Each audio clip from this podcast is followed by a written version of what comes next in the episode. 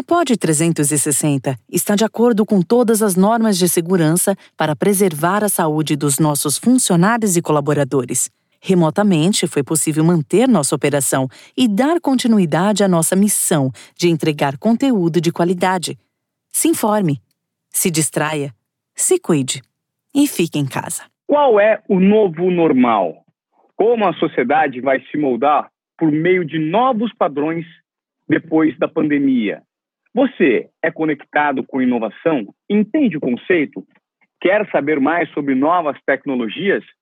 Sobre isso, nós vamos conversar com um craque. Ele tem um mestrado em Harvard, é professor da Universidade Columbia e também já foi professor convidado de Princeton, as principais universidades americanas. É um dos criadores do Marco Civil da Internet, um projeto para regular a internet brasileira, protegendo direitos civis, privacidade e também a neutralidade da rede. E um dos criadores do Expresso Futuro, um programa exibido na TV Globo, na, no canal Futura e também no YouTube. Eu tenho o prazer hoje de receber aqui, no Desobediência Produtiva, Ronaldo Lemos.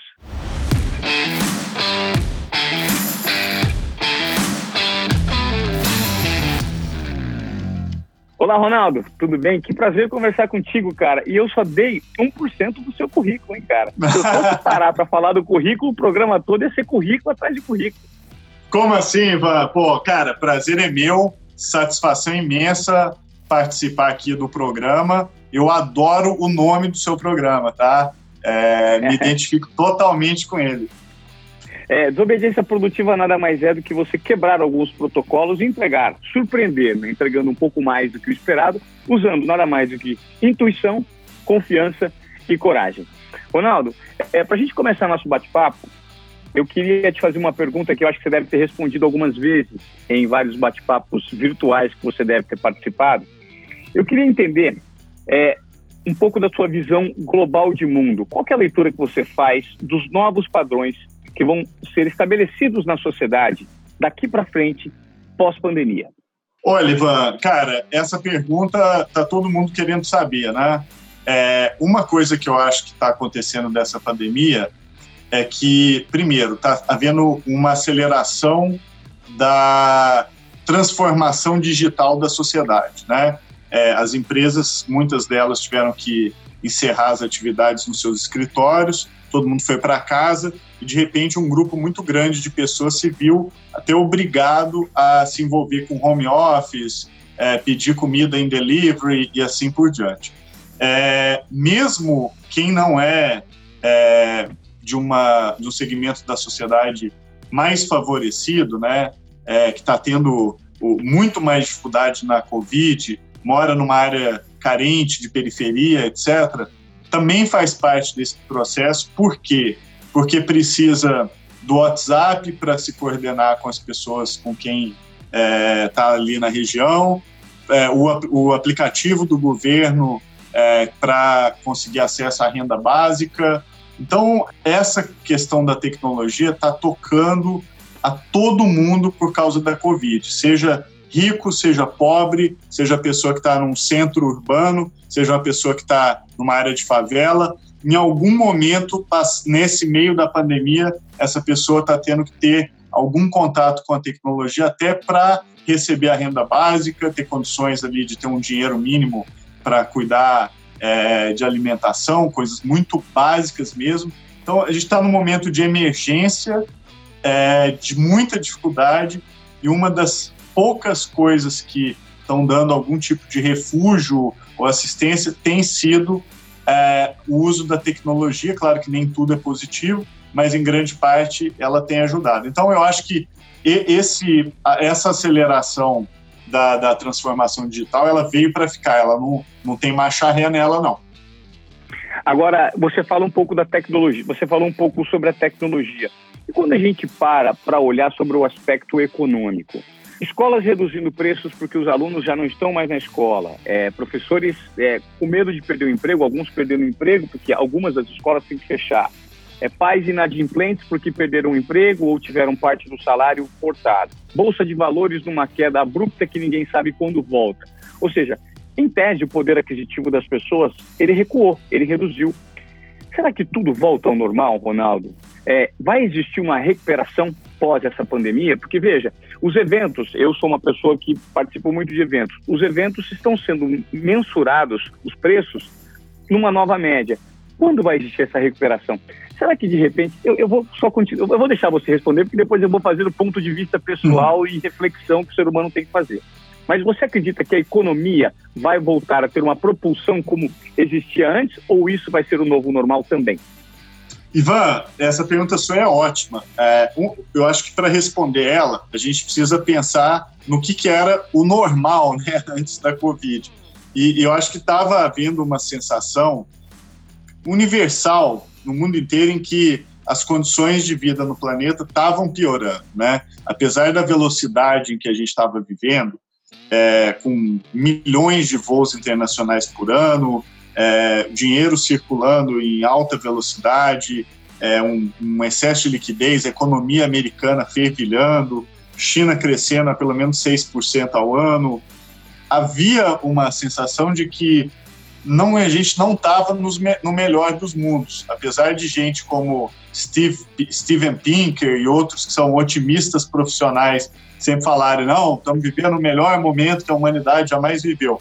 Tanto os números quanto a percepção subjetiva né, das pessoas estava mostrando que tinha alguma coisa ali errada, o aquecimento global indo a toda ali, condições de vida se deteriorando, em vários lugares do mundo. Então a gente estava vivendo um paradoxo, um paradoxo de um mundo muito acelerado, mas onde não havia progresso.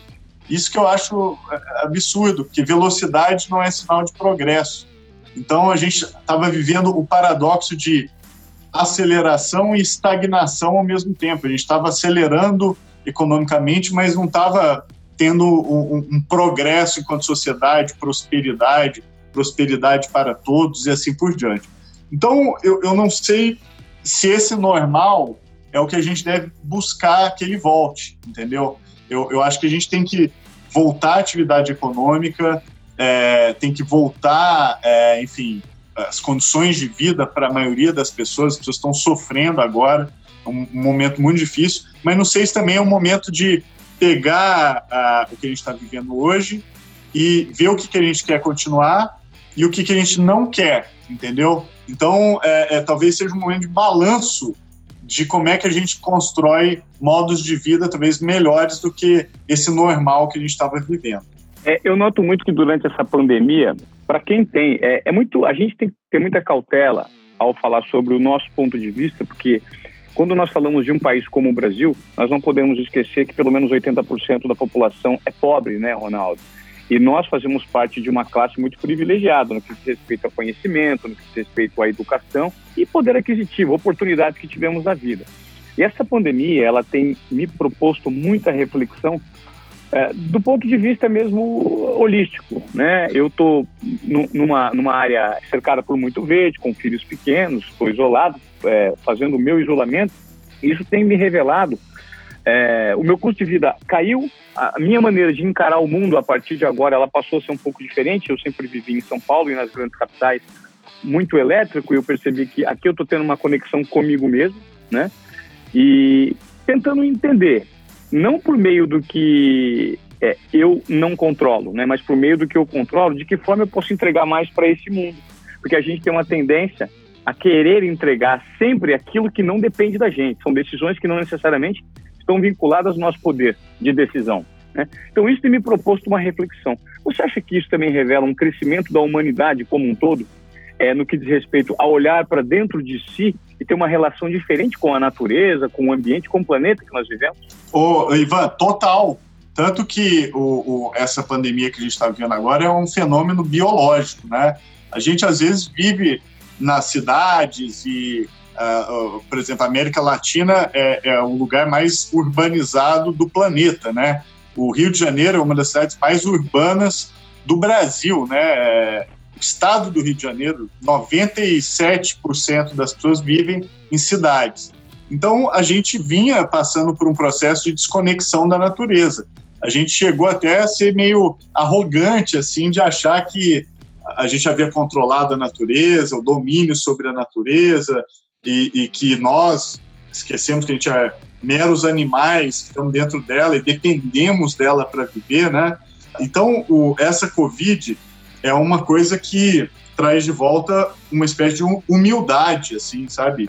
Da posição que a gente ocupa no planeta, no cosmos, e, e eu acho que essa humildade, ela estava sendo perdida. A gente estava achando que, não, tá tudo certo, eu tô com o meu smartphone aqui e tudo tá funcionando a alta velocidade, andando de avião, e a gente esquece que, cara, às vezes tomar um banho quente é um luxo, você entendeu? Que a gente não, não, não valoriza, assim, é, você deitar numa cama limpa, com lençol, é, isso aqui é, é, a quantidade de coisas que precisam estar em ordem para que isso aconteça, entendeu? É muito é, impressionante. Então, eu acho que é um, um processo assim de humildade, de falar, opa, a gente está na natureza, existe uma interdependência aqui, é, e a gente não transcendeu, a gente está ali no, ocupando uma posição vulnerável, diretamente conectado ao nosso planeta, não vai ter outro planeta, é esse aqui mesmo, é o que nós temos. Então, é, eu acho que essa experiência que você está vivendo pessoalmente, de contato com a natureza, num retiro ali, de talvez até desacelerar, ela marca a gente, né? É, muita gente vai sair marcado da, da, dessa crise da Covid. Uma marca profunda, assim, que você vai viver o resto da vida com, com aquela experiência que você viveu te marcando o jeito que você pensa, o jeito que você age. Então, não acho que vai ter pessoa que vá sair da Covid inalterada, sabe? Mesmo as pessoas que querem negar a doença, dizer que não existe, etc., é impossível não sair disso que a gente está vivendo com algum tipo de marca que a gente vai levar para o resto da vida. Inovação. Não há como negar, esse é um tema do momento, né? E se você está curtindo o podcast de hoje, vou te fazer um convite para você visitar o episódio Plug and Play, Unindo Negócios Mundiais. Eu conversei com dois jovens disruptivos que têm uma maneira diferente de pensar o modelo de negócio no Brasil de hoje em dia. Isso mesmo, eles estão colocando na prática muita coisa. Então, quer aprender um pouco mais sobre o assunto? Vai lá nesse episódio Plug and Play, Unindo Negócios Mundiais. A gente viu aí né, a paralisação praticamente de todo mundo no que diz respeito a voos, a reuniões, a ambientes de trabalho. E diante disso, é, o surgimento do home office. É, empresas que jamais aderiram a esse tipo de metodologia de, de, comportamento de trabalho foram obrigadas por conta do isolamento proposto pela pandemia.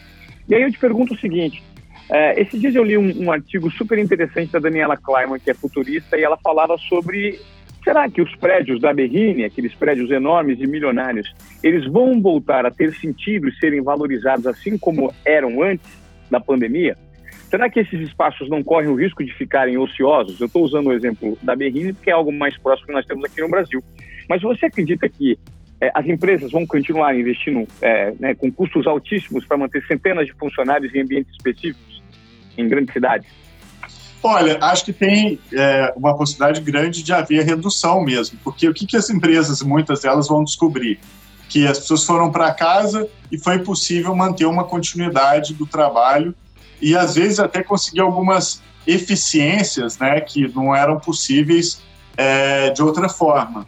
E óbvio que isso é, é, algo que é um aprendizado. Você aprendeu aquilo na prática, funcionou, então tem sim a possibilidade de ver um, haver um novo tipo de relação com o espaço urbano, né? Agora, lembrando, né, a, a Berrine, aqueles prédios isolados que a gente vê, aqueles prédios espelhados, eu digo, que a gente vê nas cidades, por exemplo, como São Paulo e outras, aquilo são manchas de riqueza, né? Pontos ali de riqueza que pontuam ali uma pequena parte da cidade.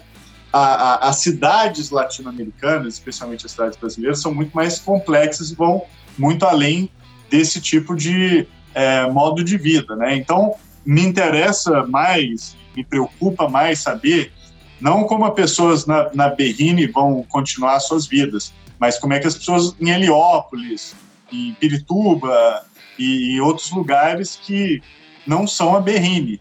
Eu acho que pensar até no, nas formas de criatividade, de modos de sobrevivência, que também podem e irão surgir de lugares que são, vamos dizer, representam muito mais do que uma cidade, do que a Berrine representa, eu acho que essas lições elas têm que ser aprendidas também, porque o que vai ter de acionamento do civilismo, né? Porque o brasileiro é um mestre no civilismo, na arte de se virar.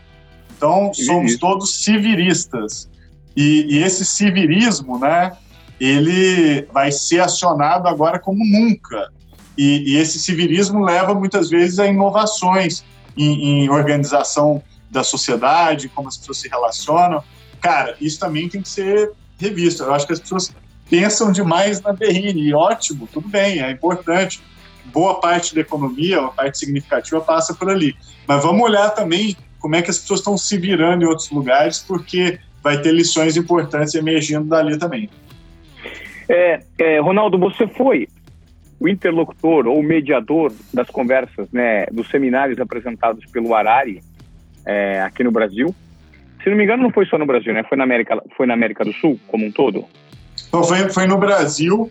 Eu é. entrevistei ele três vezes aqui no Brasil. Depois a gente encontrou de novo no Fórum Econômico Mundial em Davos, agora em janeiro, no início do ano.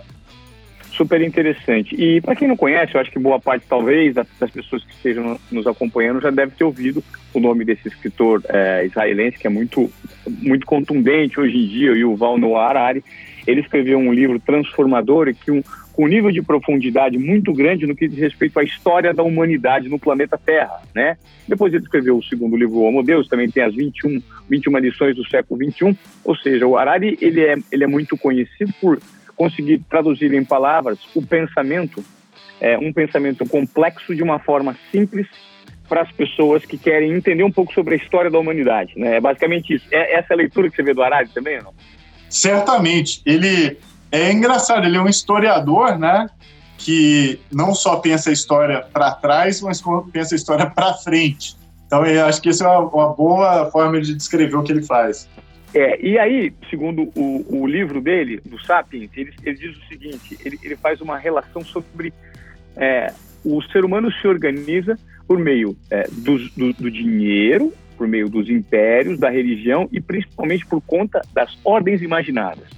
Todos esses formatos de você manter uma disciplina no ser humano, eles são relativos às ordens imaginadas, que nada mais são a capacidade do ser humano, por meio do cérebro mais avantajado do que os outros seres vivos do planeta, de conseguir lidar com a imaginação. Essas ordens imaginadas, que são os impérios, o dinheiro, é, elas fazem o seguinte: elas, o ser humano acredita nela, nos permite cooperar de maneira eficaz e construir um mundo melhor. Faz um grande número de seres humanos cooperarem efetivamente. Você acredita que pós-coronavírus, as empresas com hierarquias engessadas, em que aqueles gestores que acreditam que a manutenção do poder, resistentes ao novo formato de inovação e novas metodologias, elas precisam romper com, com ordens imaginadas pós-coronavírus? Precisam, Ivan. E o, o, o, coronavírus ele é um sacode geral, né? Ele quem diria, quem é que passou o Réveillon de 2019 para 2020 achando que a economia dos Estados Unidos estava indo de vento em popa, a bolsa de valores no Brasil batendo recordes históricos.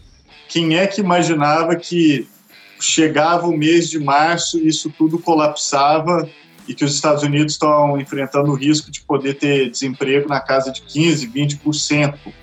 É, ninguém entendeu? É, todos os modelos econômicos, matemáticos, geográficos, é, todos os analistas, as casas de investimento, de câmbio, os futuristas, todos erraram, entendeu? Ninguém preparou para isso. Assim, não tem uma pessoa no planeta que tivesse é, previsto, né, ou, ou se preparado para isso que a gente está vivendo. O que significa isso? que os nossos modelos mentais estão muito pobres, entendeu? Então, é, mesmo as empresas, elas operam com uma visão é, de curto prazo e uma visão onde a imaginação tem um papel muito pequeno. Então, o, o que eu acho que a gente precisa fazer, inclusive como humanidade, como país, é, como sociedade, é embutir um componente de imaginação em tudo que a gente faz, né? porque é, eu, acho errado a gente ter essa ideia de assim a economia do conhecimento e ela está reservada para um grupo pequeno de pessoas que estão envolvidos com o Vale do Silício ou com a China e que estão ali com um monopólio da criatividade disruptiva. O que eu acho que a gente precisa promover como sociedade é que essa chamada economia do conhecimento esteja integrada nas ações em que todo mundo faz, conhecimento grande, conhecimento pequeno, pequenos avanços também são parte dessa ideia da, da economia do conhecimento. Então, em outras palavras, eu acho que nossa missão é, é passar a economia do conhecimento para todos. Até eu gosto muito do livro do Roberto Mangabeira Unger, que é professor na Universidade de Harvard, foi meu professor lá. O livro dele Conheço, se chama exatamente. Ele foi, foi ministro do, do, foi ministro do governo Lula, né? Foi, ele foi é, ministro, né, de da Secretaria de Planejamento de Longo Prazo, né, de, de é, assuntos Sim. estratégicos. E ele é uma pessoa muito interessante, foi o mais jovem professor da Universidade de Harvard, apesar de, de ter sido ministro de um governo específico, ele escreveu Sim. um artigo agora para a Folha de São Paulo neste último domingo, onde ele é muito crítico de todos os governos brasileiros desde 1990, dizendo que todos falharam justamente nessa missão, sabe, de, de poder fazer uma transformação em que a ideia de economia do conhecimento ela seja uma prática do cotidiano e que todos os cidadãos e cidadãos estejam envolvidos nela. É, eu não acho que isso seja inalcançável. Eu acho que o desafio que a gente tem, inclusive, como país hoje, é como transformar ideias em produtos e serviços. Isso vale tanto para o indivíduo quanto para as empresas. Empresa que não sabe transformar ideia em produtos e serviços está condenada ou a ter uma estabilidade, um crescimento pequeno, ou está condenada a não ser capaz de se adaptar, por exemplo, a essa mudança, essa crise que a gente está vivendo agora. Então, a chave é essa: como transformar ideias em produtos e serviços. É, é simples assim, é só isso que a gente precisa fazer. Isso passa pelo viés tecnológico? Você acredita que necessariamente a tecnologia tem que estar linkada, plugada nisso, ou não necessariamente? A, a tecnologia tem um papel fundamental hoje em dia passa, mas não só, né? Tecnologia igual comida, né? Você precisa dela, é, precisa dela sempre, mas se você comer demais também, você começa a passar mal, entendeu? Então, se você exagerar e a querer apostar que tudo se resolve com a tecnologia, é, é, é exagero. Então, tecnologia, eu gosto muito dessa analogia. Você precisa dela, ela é necessária, mas em excesso também ela vai te fazer perder o sentido e até passar mal, tomar más decisões. Então, o que, que eu acho que acontece? Essa ideia de transformar ideias em produtos e serviços, uma parte passa pela tecnologia, sim. Eu sempre gosto de brincar. Ah, se você estiver no YouTube hoje, você aprende qualquer coisa. Você aprende idioma no YouTube, você aprende a tocar violão, a fazer bolo, a consertar eletrodoméstico. Cara, cada uma dessas habilidades é uma profissão, entendeu? Eu tenho um amigo aqui na, na quarentena que ele aprendeu a fazer pão sourdough, que é aquele pão especial que você usa uma massa infinita, você guarda um pedacinho da massa hoje para fazer amanhã, aí aqueles pães de padaria maravilhosos e tal. Cara, o cara aprendeu isso tendo vídeo no YouTube, entendeu? Se você quiser abrir uma padaria amanhã, o pão dele é espetáculo. Eu mesmo já falei, ó, quero comprar o seu pão. É, e ele aprendeu isso na quarentena. Então, é, são esses pequenos gestos, sabe? pequenos aprendizados também que você pode aprender num vídeo de YouTube que pode te levar a fazer alguma coisa que você ajuda os outros, cria um produto, cria um serviço. Então, é, essas atividades podem ser desde pequenininhas e até grandes e cotidianas no, no ambiente de uma empresa, entendeu? Então, é, a pergunta que você tem que fazer como gestor hoje de uma empresa é o seguinte: minha empresa está sendo capaz de transformar ideias em produtos e serviços? Se a sua resposta for não, revise o que você está fazendo. Essa eu acho que é a dica. Sensacional, sensacional esse conceito. Eu acho que essa analogia que você fez da comida, nós precisamos, mas se comer demais vai ficar gordo, vai ficar com diabetes, vai ficar com. Uh, se comer carne demais com gordura, vai ficar com colesterol alto. Vou guardar esse ensinamento para mim, porque é um gatilho interessante para eu usar a partir de agora. Ô, Ronaldo, e o que, você entende hoje pelo conceito de inovação, que é um conceito amplo é, e profundo, e que muita gente não entende como se vincular a formas de inovação. Eu tenho a minha maneira, mas eu queria saber o que você entende por inovação no mundo de hoje. Então, Ivan, eu acho que inovação, né? Eu gosto muito daquele conceito de que quando a gente pensa em inovação, você tem pelo menos três tipos, né, diferentes. É, você tem inovação de eficiência, né? Então é fazer alguma coisa que você já faz melhor e você tem inovação que gera novos mercados. Então, por isso todo mundo admira muito a Apple, né? Porque quando criou o iPhone, aquele produto não existia e de repente ele, aquilo criou um mercado global para aquele tipo de inovação. Eu acho que o Brasil não vai bem nesse tipo de inovação que cria mercados. A gente faz muita coisa de inovação de eficiência em alguns campos, etc., mas a gente ainda está devagar em, em ideias que são tão boas que elas criam o próprio mercado para que elas existam. Isso eu acho que a gente precisa trabalhar um pouco mais, sabe? Eu acho que é, essa cultura de uma inovação para valer, ela é importante. Agora, o, o, que eu acho também que a gente tem que lembrar é que inovação não é algo inalcançável, que você tenha que ter um conhecimento muito grande, investir rios de dinheiro. Tem inovação assim também, claro, mas inovação é algo que você pode fazer no seu dia a dia, que é isso que eu te falei. Muitas vezes você vai assistir um vídeo no YouTube que te ensina uma habilidade nova e na hora você tem uma sacada e fala, pô, aqui na minha vizinhança tá faltando uma pessoa que conserta microondas. Aí você aprende a consertar microondas e começa a fazer esse serviço na vizinhança. Pô, você transformou um, um serviço que estava subatendido e passou a atender. Ou é, vou aprender a fazer yoga.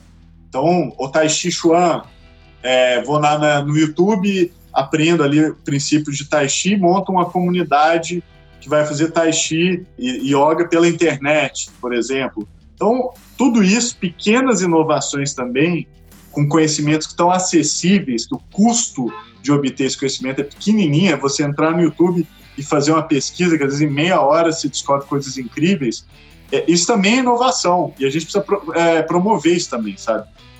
E inovação também está muito ligado ao comportamento, né? Um estado de espírito. Né? Você ter uma mente inovadora significa você abrir o seu mindset para você saber que o que você sabia até agora não serve mais. Então é desaprender para aprender algo novamente. Está muito vinculado ao comportamento também, não é, é Ronaldo? Muito, e ao, e ao aprendizado, né? A maior habilidade que uma pessoa pode aprender no mundo é aprender a aprender. por incrível que pareça, assim, porque é, talvez seja a única habilidade que você precisa aprender na vida é essa, assim, aprender a aprender o tempo inteiro. Aquela pessoa que vai lá para a faculdade e fala, pô, acabou, nunca mais vou estudar, agora não preciso mais, tal. Cara, não existe. Então tem que ficar aprendendo o tempo inteiro. E não é só aprendizado no sistema de educação tradicional, não. Esse, esse sistema de educação tradicional é importante, mas todo dia, em tudo que você faz, tem que ser observador, curioso e tem que estar aprendendo coisa nova. E para isso, a internet é ótima. É uma pena que a maior parte das pessoas gaste o seu tempo, na maioria das vezes, só na mesma coisa, né? na rede social, e, e fazendo todo dia acorda e faz a mesma coisa pô, se você gastar cinco minutos do seu dia para fazer uma coisa diferente do que você já faz, tipo, ah, vou estudar um idioma, cinco minutos, vou estudar inglês, pega um aplicativo tipo Duolingo, é, que é um aplicativo que ensina inglês de graça, não precisa pagar nada. Então, eu vou ficar seis horas no Instagram dando like e vou ficar cinco minutos por dia dando, fazendo exercício de inglês no Duolingo cara, aqueles cinco minutos que você vai gastar fazendo uma coisa diferente ao longo do ano vai colocar o seu nível de inglês num outro patamar, você entendeu? Inglês, francês, espanhol, chinês, pode escolher a língua. Então, a questão é um pouco essa, é, às vezes a gente gasta muita energia e tempo com coisas que não vão acrescentar muito. E se a gente gastasse um pouquinho de tempo todo dia com uma coisa nova, no agregado de um ano, aquilo é transformador, muda a sua vida, entendeu? Você está me falando é, me faz refletir que hoje em dia a tecnologia ela proporciona uma democratização do conhecimento e uma provocação no que diz respeito a novas formas de aprendizado, né? Modelos tradicionais de ensino e que nós temos muito engessados no Brasil.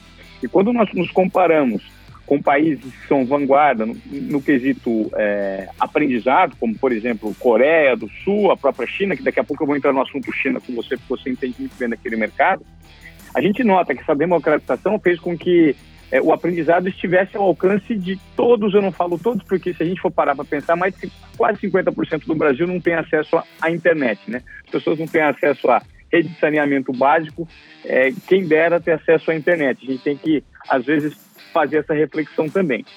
É, eu, eu fiz isso para te perguntar sobre hoje. Como você acredita que as pessoas podem se vincular ao conceito de inovação com tudo que está disponível. Como separar o joio do trigo, Ronaldo, hoje em dia? Porque a quantidade de conteúdo na internet é tão grande que as pessoas precisam de ter um mínimo ponto de vista crítico para fazer uma curadoria do que serve e do que não serve, né? Como fazer essa curadoria? Boa pergunta, Ivan. A, a coisa que eu gosto de falar para as pessoas é o seguinte: é, primeiro, hoje é possível aprender qualquer coisa pela internet, tá? pensa em qualquer coisa que você queira aprender. É possível aprender pela internet, provavelmente é possível aprender de graça. A forma como eu acho que você pode separar o joio do trigo é você pesquisar e procurar por conhecimentos que tenham uma aplicação prática. Então, qual é o conhecimento que pode mudar a minha vida? É aquele que tem uma aplicação prática. Eu dei o exemplo aqui de vários. Aprender a tocar violão, fazer bolo, fazer pão, consertar coisas. E coisas como, por exemplo, programar que é o conhecimento mais valioso do mundo de hoje. Só para você ter uma ideia, por exemplo, tem uma empresa em São Paulo que eu gosto muito, inclusive ajudo, participo lá e, e sou muito próximo dos fundadores, que é a Tribe. A Tribe, ela forma as pessoas em programação num curso de um ano, de graça, e você sai de lá programador sênior. E eles não te cobram nada. Você só paga a Tribe no dia que você arrumar um emprego de mais de R$ 4.500 por mês em programação, entendeu? Então eles confiam tanto na qualidade do ensino deles que eles falam o seguinte: vem aqui, eu te, eu te formo, você vai sair daqui, você não precisa me pagar um tostão, você só vai me pagar o dia que você vai arrumar um emprego de R$ 4.500. E eles têm tanta confiança de que isso vai acontecer, eles não cobram, entendeu? Então é muito impressionante assim ver porque o talento para programar, ele se distribui em todos os segmentos da sociedade. Não importa se você é rico, é pobre, se você nasceu perto da Berrine ou perto de uma periferia, tem gente com talento para programar em tudo quanto é lugar, só não tem oportunidade. E, então é muito legal ver as histórias que eles têm contado de é, gente que às vezes nasceu numa área periférica, não teve nem educação formal, mas que fez o exame lá deles se mostrou totalmente apto para aprender e um ano depois está contratado, sabe? O, o, pessoal da Tribe tem dito que tem empresa contratando com seis meses de curso. O cara entra na Tribe no sexto mês, ele já sabe que quando ele terminar ali ele vai estar empregado, entendeu? Então, é, isso tudo se aprende na internet de graça. Por isso que eu acho que a gente precisa lembrar disso. Às vezes a gente fica preso a esse conhecimento de, de rede social e tal, e sempre você tem que perguntar: isso aqui que eu estou mexendo na internet tem aplicação prática? Se não tiver, provavelmente você está falando do joio e não do trigo, entendeu? Eu vou dar uma pequena pausa aqui na nossa conversa para fazer um convite para você ouvinte. Se você tem curiosidade para saber como funciona o mercado na China, que dizem que vai conquistar o mundo em breve, e eu acredito nisso, ouça o nosso podcast China e o Expresso para o Oriente. Tá imperdível eu bati um papo com três meninos surpreendentemente inteligentes. Eles estudaram nas principais universidades lá da China, falam mandarim, montaram uma venture capital, que é um capital de risco, e eles vão explicar como está funcionando o mercado chinês e por que ele vai invadir o mundo em breve. Fica meu convite então para a China e o Expresso para o Oriente. Muito legal esse exemplo prático que você deu. E eu tenho aqui algo interessante para falar para você que eu li recentemente, que é uma reflexão que eu quero fazer, que é o seguinte: os avanços mais emocionantes do século XXI, eles não ocorrerão por causa da tecnologia, mas por um conceito em expansão do que significa ser humano. Eu retirei essa frase de um livro super interessante que eu comecei a ler e parei, porque ele virou mais ou menos uma espécie de bíblia de consulta para mim, que é o Reinventando as Organizações, do Frederic Laloux é um livro que propõe uma reflexão muito grande. E essa frase me marcou muito. É um conceito em expansão do que significa ser humano, que é basicamente se identificar com aquilo que você tem propósito, né, Ronaldo? As pessoas hoje, elas deixaram de trabalhar única e exclusivamente, principalmente as novas gerações, é, a troco de um salário, é, a troco de obedecer aquilo única, pura e simplesmente porque você precisa daquele salário.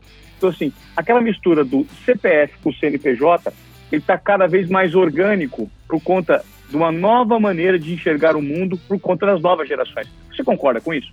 Olha, concordo. Eu acho que, especialmente agora depois da crise da Covid, você ignorar o interesse público vai ser algo cada vez mais imperdoável, né?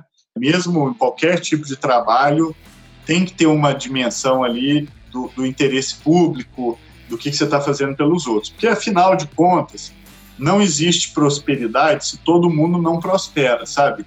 A prosperidade só de alguns e, e outros que não estão prosperando, isso é ilusório, achar que aquilo é prosperidade. Então, ou todo mundo está prosperando, ou é, uma crise como essa demonstra que não há prosperidade é, real. Então, isso que você falou, de você ter uma questão de sempre pensar no interesse público, as empresas terem mais consciência social, é, mesmo o trabalhador, é, como eu falei, de regiões mais pobres, poder ter a oportunidade de ter uma educação melhor para ele, para os filhos, ter acesso à infraestrutura melhor, é, isso é muito importante, né? Eu acho que às vezes a gente esquece disso, de que a gente precisa criar um governo que governe para todo mundo, para rico, para pobre, e que a gente precisa universalizar determinadas coisas como educação, o saneamento, etc., porque é, esse é o mínimo, né, para que a gente tenha uma sociedade onde a gente tenha uma prosperidade real. Se a gente não tiver isso, não existe prosperidade real, é, é tudo ilusório. Sim, é, isso depende muito das políticas públicas, das políticas corporativas, como você mesmo citou, e também depende muito do comportamento do indivíduo, né? que quer sair dessa zona de acomodação. Você deu um exemplo muito interessante agora, recentemente. Pode acender a luz aqui, não, amor. Eu corto aqui, tá ficando escuro. Eu tô, eu tô gravando esse podcast, gente, online. E eu tô aqui num, num lugar, eu tava gravando num, num, espaço aberto e começou a ficar escuro. Aí eu liguei a, a luz aqui. Vamos começou lá. e terminou. Ficou escuro é, mesmo. é, tempos de pandemia, gente. Tempos de pandemia. Vamos lá, dando sequência, a gente precisa muito também da, da, inquietação do indivíduo na busca de conhecimento. E como você mesmo disse, se todo mundo designar cinco minutinhos do seu dia para aprender algo novo, seria super interessante. É o que o Vargas Llosa chama na civilização do espetáculo da cultura da frivolidade. Hoje em dia, muita gente se desculta ou acredita que seja culta porque ela está conectada com a última canção, sei lá, da Anitta ou de qualquer outra banda que seja, ou a última fofoca, ou quem foi o ganhador do BBB. E isso hoje, de certa forma, passa a sensação de que você está culto, pelo simples fato de estar conectado com tudo que é trending topics no, no mundo. Né? E é o que ele chama de a não cultura, porque os grandes provocadores é, de antigamente, que são os artistas plásticos, os grandes escritores, os grandes cientistas, de certa forma eles pararam de ter valor nessa cultura da frivolidade, porque as pessoas estão cada vez mais vinculadas em prazeres imediatos proporcionados pela internet. Ele também chama da cultura da bisbilhotice. Né? Então, a ideia, na verdade, é romper com isso e provocar um senso crítico nas pessoas que, para aprender alguma coisa, para se educar, isso demanda resignação, paciência, uma concentração que o ser humano não está acostumado a mais ter, né, Ronaldo, nesse mundo de extrema velocidade de hoje em dia. É isso, Ivan. E, e assim, é, tem também a coisa do hábito, sabe? É, todo mundo pode fazer esse exercício. Pensa ao longo das suas últimas 24 horas. quais foram os sites que você acessou na internet, quais foram as redes sociais. Provavelmente foram duas, três, quatro no máximo. Amanhã, provavelmente, você vai acessar essas mesmas quatro. Depois da manhã, as mesmas quatro. Então, é, é igual comida, de novo, dieta. Se você come só quatro coisas por dia, todos os dias, você vai ficar desnutrido. Então, você precisa diversificar a sua dieta. É, faz ali o, o, o, básico, o que você gosta de fazer e tal, mas poupa um tempinho ali para explorar, sabe? Não custa nada, um cliquezinho no celular a mais, ou, ou uma pesquisa no YouTube que vai além desses hábitos do dia a dia, podem te levar muito longe. Você pode esbarrar com uma ideia que muda a sua vida, entendeu? É isso que as pessoas esquecem. E é isso que a gente tenta vincular o conceito de desobediência produtiva, né? É que você sair da sua zona de acomodação e tentar entregar, entregar mais do que esperado de acordo com as suas possibilidades. Não ficar esperando que a oportunidade apareça e que você entregue. Né? É, Ronaldo, vamos dar uma migrada agora para o assunto China. Você tem uma série que eu acompanhei que é sensacional. Eu sei que você está gravando a quarta temporada do Expresso Futuro. Você desbrava aquele mundo maravilhoso e muito questionável também, que é a China, né? Eu queria que você falasse como surgiu a ideia do Expresso Futuro e o que, que você pode sintetizar das inovações que a China pode servir de espelho para o Brasil e de que forma um modelo tão diferente do nosso conseguiu dar certo. Legal. Bom, o, o Expresso Futuro né, é uma série que está na quarta temporada agora. As duas primeiras séries foram gravadas em Nova York e era uma série sobre tecnologia. Então, nessas duas primeiras séries, eu mostrei tudo de novo que estava acontecendo lá: blockchain, inteligência artificial, é, toda a questão de big data, é, tudo sem imaginar que tivesse na vanguarda de tecnologia, eu mostrei nas duas primeiras temporadas. E para quem trabalha com tecnologia, a China passou a ser um lugar impossível de ignorar, porque de fato, especialmente nos últimos cinco anos, o país deu um salto né, de tecnologia, digitalização da sociedade. Então é, é muito impressionante, Ivan, é, o que, que aconteceu lá. Então eu tive essa ideia, falei, bom, vamos fazer uma temporada na China. E isso aconteceu ano passado. Eu passei quatro meses lá ao todo, é, ao longo do ano passado visitei mais de 20 cidades, fiz um mergulho mesmo no país, é, em áreas ricas, áreas pobres, como é que a tecnologia estava mudando a vida das pessoas, e foi tudo muito interessante. O Expresso Futuro foi exibido em quatro episódios do Fantástico, né, durante quatro semanas, e oito episódios no canal Futura. Inclusive está tudo no YouTube. Quem quiser assistir, entra lá, digita Expresso Futuro China. Estão todos os episódios disponíveis lá. E, e é isso. Aí eu fiz um mergulho e fiquei muito impressionado, assim, porque a China era um país miserável na década de 70, é, onde 750 milhões de pessoas não tinham nem o que comer, é, não sabia se iam acordar e eu conseguir se alimentar, e, e, a China conseguiu tirar esses 750 milhões de pessoas dessa linha abaixo da pobreza e colocá-las na classe média. Então, a, a renda é, per capita dos chineses hoje já passou do Brasil, por incrível que pareça, apesar de ser um país de bilhão de pessoas, eles conseguiram ter uma renda per capita anual que é maior que a renda do brasileiro.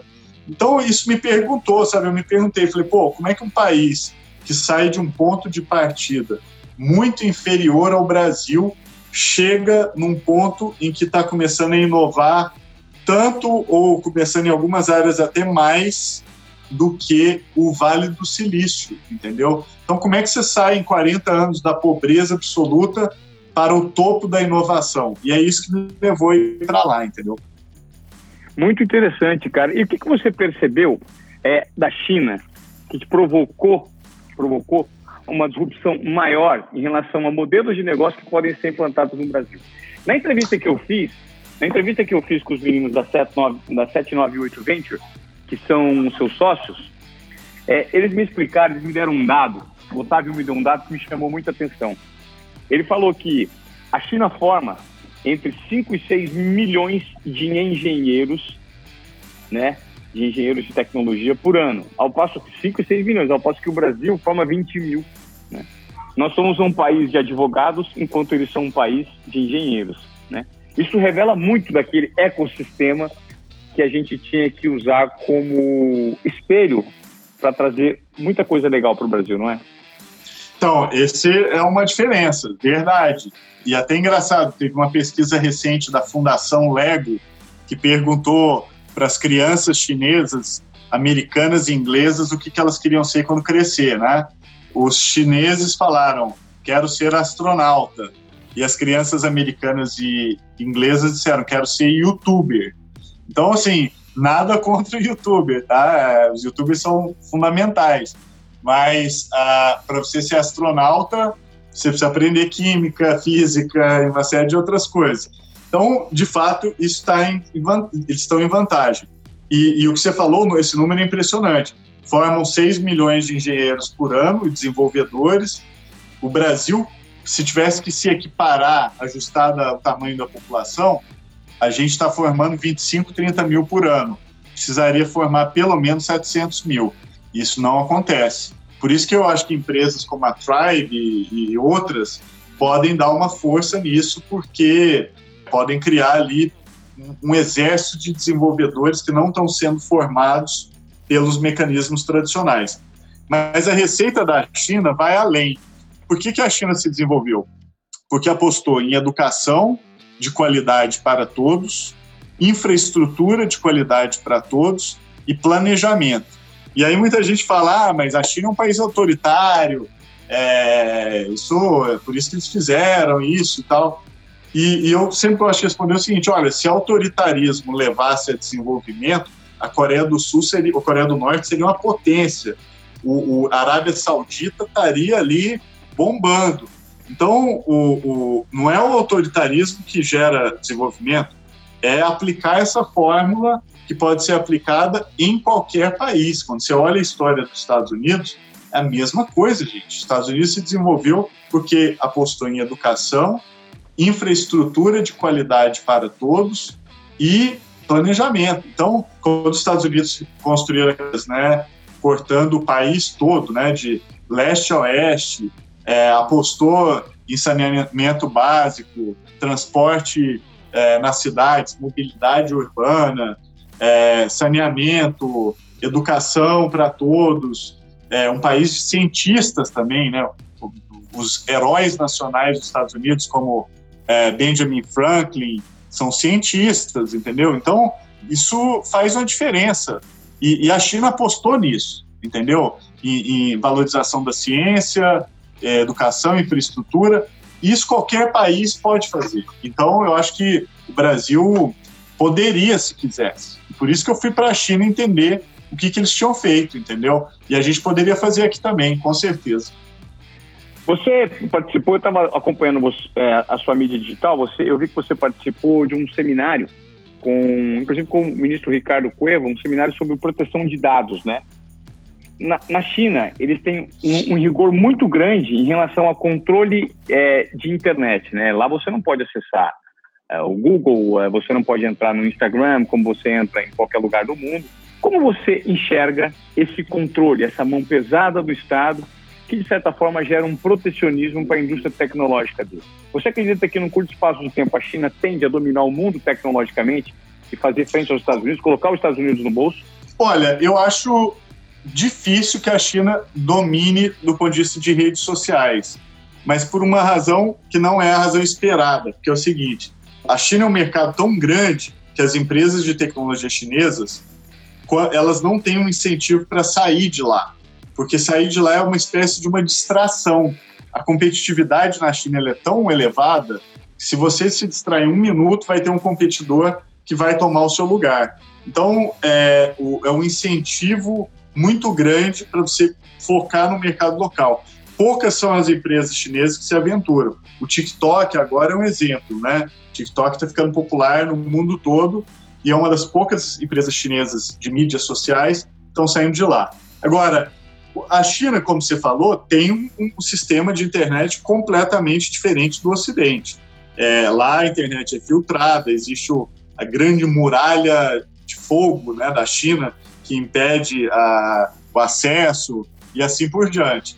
É, agora, o, o, que eu acho que é, é interessante é que, mesmo em um país que usa dados, como a China usa para controle social e outras atividades, está cada vez mais surgindo uma cultura da proteção de dados pessoais. Na semana retrasada mesmo, eu estava vendo notícias de agências governamentais chinesas punindo empresas, empresas grandes, porque abusaram dos dados pessoais dos seus usuários, tá? Então, é, é isso que a gente vive num mundo de paradoxos, e, e esse paradoxo acontece lá também. Então, é, eu acho que essa cultura de proteção de dados, ela está crescendo cada vez mais. O Brasil, felizmente, em 2018, aprovou a Lei Geral de Proteção de Dados, sobre a qual eu estava, inclusive, é, conversando com o ministro Ricardo Cuevas ontem mesmo, no, no, num seminário feito pela internet. Então, o Brasil tomou uma decisão política da sociedade brasileira de que nós queremos proteção de dados, entendeu? Agora, essa proteção de dados ela tem duas funções. Primeiro, proteger direitos individuais. Segundo, criar as regras do jogo a partir das quais você pode inovar. Então, uma vez que você cumpriu aqueles requisitos da proteção, você está livre para usar os dados e inovar da forma como você quiser. Então, é, é, esse equilíbrio que a gente precisa alcançar e que eu acho que a lei brasileira conseguiu fazer até de um modo bem feito. É isso, e quando a gente fala sobre proteção de dados, me vem à cabeça aquele documentário sobre a Cambridge Analytica, que conseguiu, por meio dos dados, eleger o Donald Trump. Né? E isso reverberou até na eleição aqui no Brasil, na eleição do Bolsonaro, né? E na, na eleição de Trinidad Tobago. Esse é o nível de importância de uma lei como essa, né, Ronaldo? Exatamente. A proteção de dados ela é estruturante, né? Uma vez que você estabelece regras do jogo claras, você cria um princípio de equilíbrio. Então você impede ou dificulta que os dados das pessoas sejam usados contra elas, que é o que muitas vezes acontece, né? Quando você sabe muito bem o que a pessoa pensa, você pode explorar aquilo para é, campanhas de propaganda e coisas do tipo. Então, as pessoas ficam vulneráveis quando elas são metrificadas como elas são hoje. E por isso que você precisa ter uma regra ali do jogo que dê pelo menos um patamar básico de proteção para você lutar contra esses abusos. Quando a gente fala de dados, a gente também fala sobre tecnologia e fala sobre inovação em relação a modelos de negócio que as startups vieram para disruptar o mercado. Nada mais são pequenas empresas que entregam soluções usando inteligência artificial, tecnologia para facilitar a vida do cidadão como um todo. Hoje, eu noto que muitas empresas, é, principalmente no Brasil, por conta de comportamentos viciados, né, é, não conseguem se plugar em novos modelos de negócio. Talvez eu faça uma pergunta super difícil para você. Como fazer com que as startups se pluguem em empresas tradicionais para que ambas façam sentido uma para a outra? Pergunta difícil, mas a resposta talvez seja fácil. Dinheiro. Porque as empresas tradicionais precisam comprar startups, virarem sócias de startups, entendeu? E muito cedo. A gente não tem no Brasil, gente, isso é um absurdo, uma cultura de empresas internacionais é, investirem em startups e, e serem sócias das startups. Então, eu acho que isso é uma medida urgente é, toda empresa brasileira deveria ficar o tempo inteiro de olho nas empresas startups e, inclusive, comprando fatias dessas empresas. No mínimo, você vai ter acesso à informação que aquelas startups produzem, entender como é que elas estão resolvendo aqueles problemas. Então, mergulhem nesse mercado, entendeu? Você diz isso do ponto de vista de grandes corporações ou você pode também colocar isso como exemplo para o micro, pequeno e médio empreendedor? Hoje, o empresário que está de repente lidando com essa crise e viu que o negócio dele não está dando mais resultado, não está dando mais resultado porque é todo baseado no offline. Como fazer essa, esse, como dar esse primeiro passo, Ronaldo, nesse momento em que o mundo leva para a tecnologia? Né? Eu digo isso do ponto de vista do micro, pequeno e médio empreendedor. Vale para grandes corporações, mas vale para empresários médios e talvez até alguns pequenos. Muitas vezes, é, investir em uma startup é mais barato que você pagar uma dessas consultorias caras para te dizer o que você deve fazer com o seu negócio. E às vezes o aprendizado que você vai ter investindo numa startup é muito maior do que o aprendizado que você vai ter com uma consultoria que você vai pagar um FII caríssimo, o cara vai te dar um calhamaço de papel e vai falar, meu amigo, boa sorte. Da startup, não. Se investir numa startup, você vai aprender na prática, você vai estar dentro do jogo, você entendeu? Você vai ter é, todos os incentivos para, na prática, você ganhar uma lição muito maior do que qualquer consultoria poderia te dar. Então, até como aprendizado, é mais barato, eu acho, na minha visão, investir em startup enquanto aprendizado e, e talvez o retorno seja maior do que você investir eventualmente numa consultoria, entendeu? Mas antes disso, é muito importante que as pessoas também tenham na cabeça que o conceito de inovação precisa estar presente. Conceito de inovação vinculado a comportamento, né? Saiba que você hoje, se o seu negócio deu certo até aqui, não necessariamente significa que ele vai prosperar daqui em diante. Você precisa dar um Ctrl Alt Del aí para reformular tudo, né? As pessoas têm que estar ligadas a isso, né, Ronaldo? Que eu acho que é o mais importante, né? Exatamente. Não, esse é o segredo. É, cobra que fica parada não engole sapo. É isso que é a lição, entendeu? Tem que estar se mexendo o tempo inteiro, aprendendo o, o tempo todo, você entendeu? Isso é ditado de Araguari, né? Porra, lá em Araguari tem uma coleção desses ditados, cara. Posso citar vários. Sabedoria do Triângulo Mineiro, importantíssimo. Me conta sobre 5G, Ronaldo. Nós estamos muito distantes do 5G e existe é, uma perspectiva de quando para que ele seja implementado no Brasil e de que forma ele vai impactar na vida, como as pessoas consomem tecnologia. Então, a gente está atrasado né, no 5G. É, o Brasil já deveria estar tá com leilão na rua e já deveria ter 5G sendo implementado desde o ano passado. Não está acontecendo, Ivan. Isso é uma lástima, porque o 5G é uma oportunidade né, de criação de novos negócios, novas startups e assim por diante. Se o Brasil demora muito para ter o 5G, o que vai acontecer é que nós vamos ser consumidores de aplicações de 5G, não produtores. Como é que você vai produzir aplicação de 5G se não tem 5G? Não tem jeito, entendeu? Então tem que correr a todo custo, missão crítica, para a gente conseguir ter 5G no Brasil. E de que forma que ele vai disruptar o mercado? A tecnologia é muito diferente, ela é real time? Ela chega a ser real time? Então, o 5G ele tem uma taxa de transferência da informação, a chamada latência, muito baixa, e uma capacidade de transmissão de informação muito alta. Então, é, muda tudo, assim, é, muda entretenimento, organização das cidades, telemedicina, tudo que você imaginar muda, sabe? É isso, a cidade do futuro, ela vai depender do 5G. E, e se você não implementar isso logo, você vai ficar para trás e, de novo, o Brasil vai perder mais uma chance de desenvolvimento. Ronaldo, para a gente terminar nosso papo, que eu sei que está se estendendo é, aqui no Desobediência Produtiva, você, diante de toda essa bagagem que você tem, de visão de mundo, de conhecimento, um cara que está sempre engolindo sapo, que cobra que se mexe, engole sapo, né? E consome produtos diferentes, né? Conhecimentos de várias fontes. Qual é a sua avaliação é, e seu conselho final para o pessoal que ouve nosso podcast do ponto de vista de desobediência produtiva? Nesse período de pandemia, como refletir, como repensar a vida, que conteúdo consumir, você acredita que estamos passando por um momento de oportunidades na humanidade como um todo? Enfim, eu queria, assim, uma visão geral de um cara que conhece toda a obra do Harari, que teve a oportunidade de entrevistá-lo, né? Até trazendo um pouco do conteúdo que você conseguiu absorver dessas plenárias que você participou com ele, o que você poderia dar de provocação do desobediência produtiva? Então, primeira provocação é que desobediência produtiva é ótimo, mas obediência à quarentena é fundamental. Então, a primeira coisa é obedecer à quarentena.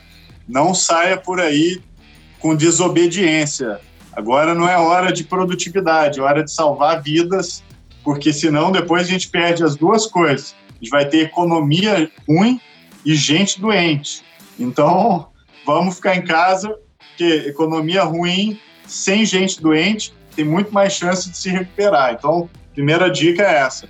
Agora, a segunda dica, e aí sintetizando, Ivan, desobedeça os seus hábitos. Não fique prisioneiro deles. É, você fazer todos os dias a mesma coisa, inclusive na internet, é uma má ideia. tente todo dia sair pelo menos cinco minutos fora dos seus hábitos. Ao longo de um ano, o acúmulo desses cinco minutos de exploração podem mudar completamente a sua vida, a vida da sua empresa e assim por diante. Então, essa é a minha dica, tá? Legal, Ronaldo. Poxa, cara, foi um privilégio muito grande ter compartilhado algumas informações com você, ter aprendido muito com você, né? Ideias provocativas, é um conhecimento muito profundo. Te agradeço é, de coração por, por você ter cedido esse tempo é, particular para a gente aqui no Desobediência Produtiva. Grande abraço e nos encontramos na quarta temporada do Expresso Futuro, que já está já tá rodando. Você está gravando. Está rodando, está rodando, direto da quarentena. Rodada dentro de casa, vai ficar bonito, você vai ver. Legal, legal. Ronaldo, grande abraço e obrigado por participar com a gente aqui do nosso podcast. Eu que agradeço. Tamo juntos, tá? Grande abraço.